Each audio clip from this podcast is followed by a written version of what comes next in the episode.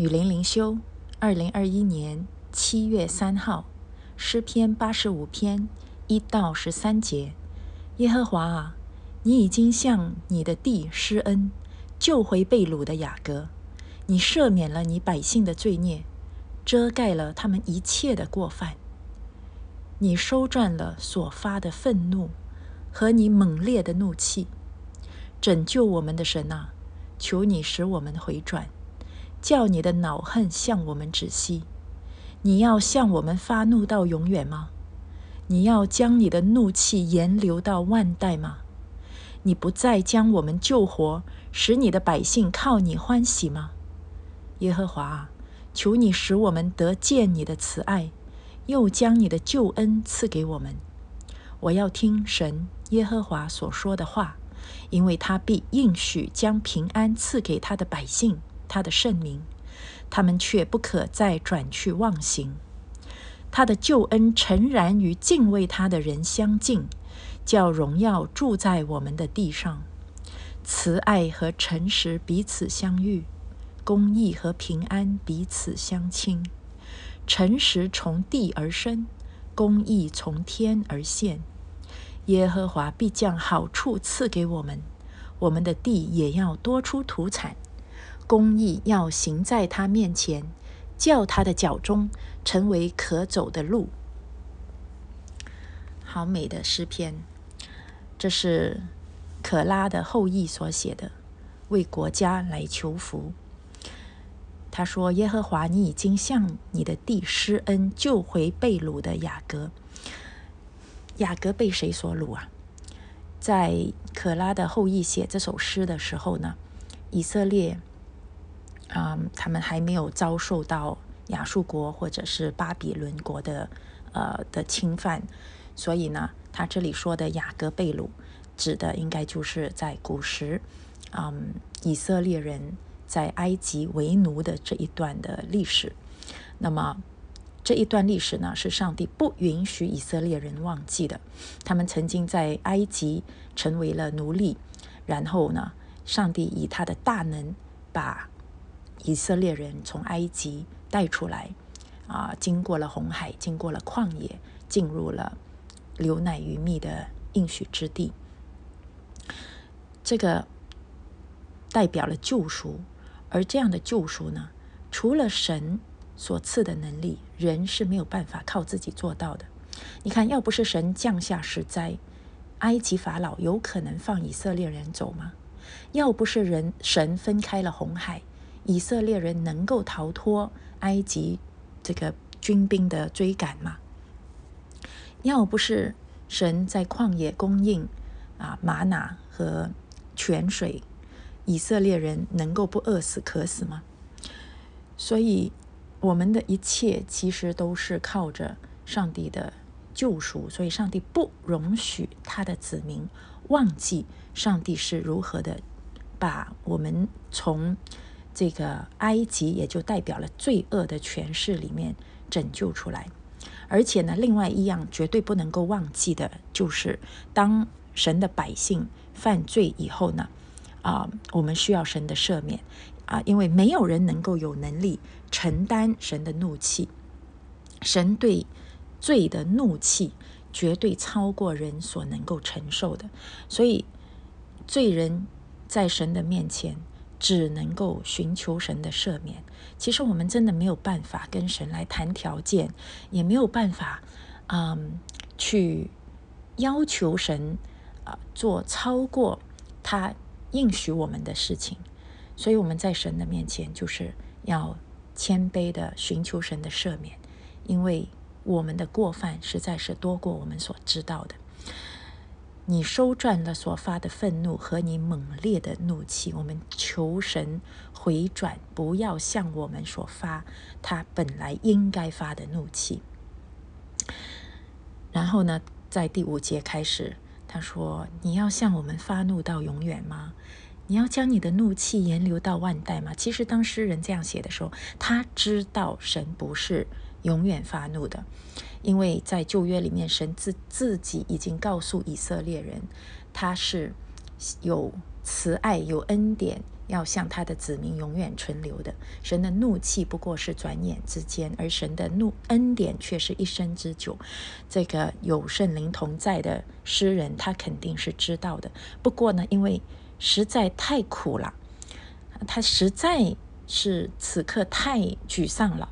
所以呢，他用诗来表达内心的迫切，实在太需要神赐下可以看得见的盼望和慈爱了。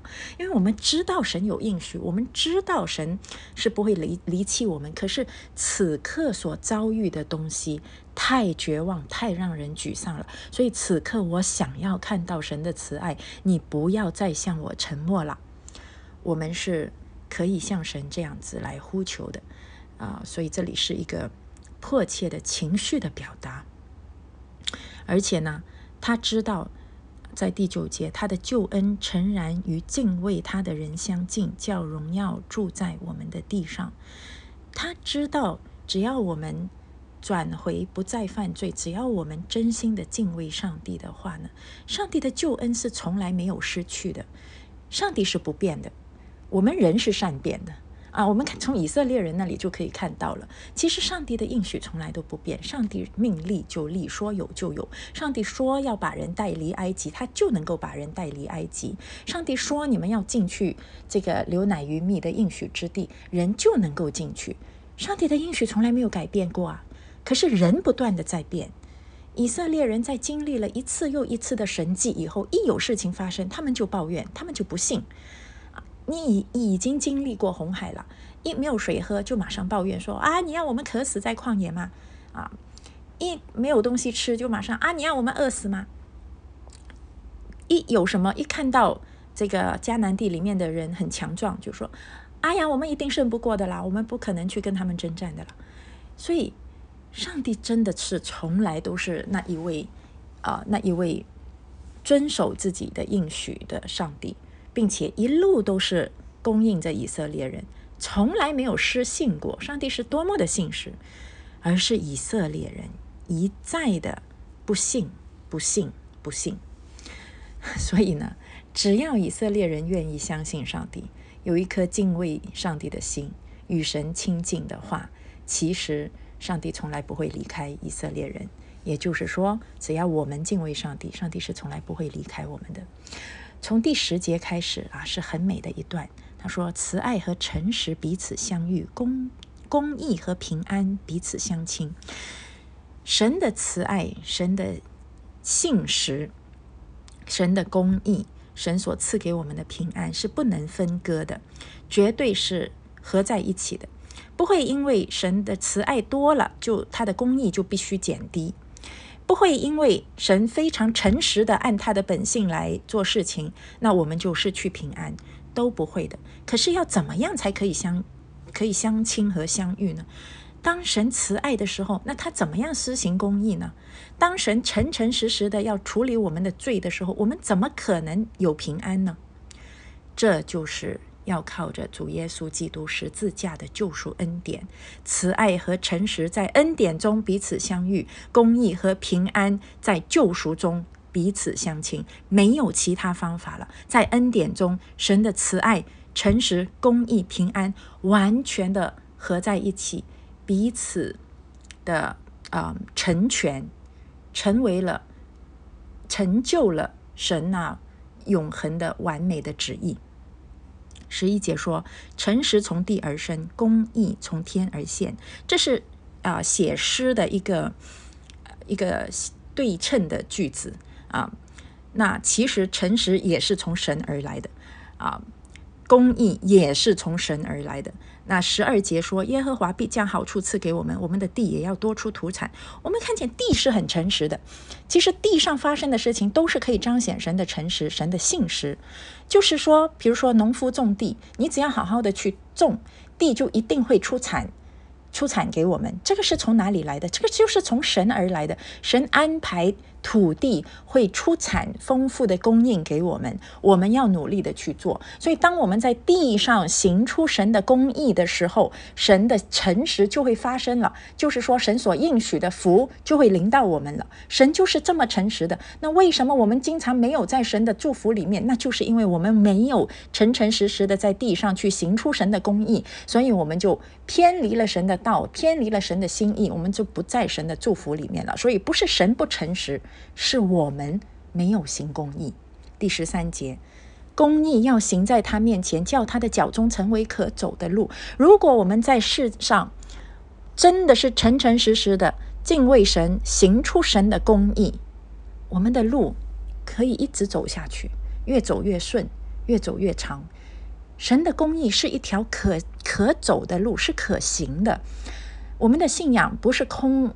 不是在说空话，不是礼拜天去喊喊口号、唱唱诗歌，然后呢，礼拜一到六就继续走我们自己的路。不是的，我们每天都可以行走在神的公义当中。只是呢，我们要我们要勇敢，我们要相信神的话语。我们不要自以为聪明，说：“哎呀，信仰是一回事了，现实生活又是另外一回事了。”不是的，信仰是信仰神的公义，现实生活就是行出神的公义。很。不不容易的，因为这个世界一直都在与神的公义作对，所以像以色列人这样很容易软弱的，真的很容易。他们经经历了再多的神迹，他们一遇到困难就软弱了，就不信了。我们也是这样的，可是呢，神是不变的，所以我们再怎么变，只要我们回到神的面前，回到神的公义，回到神的诚实面前来诚诚诚实实的承认。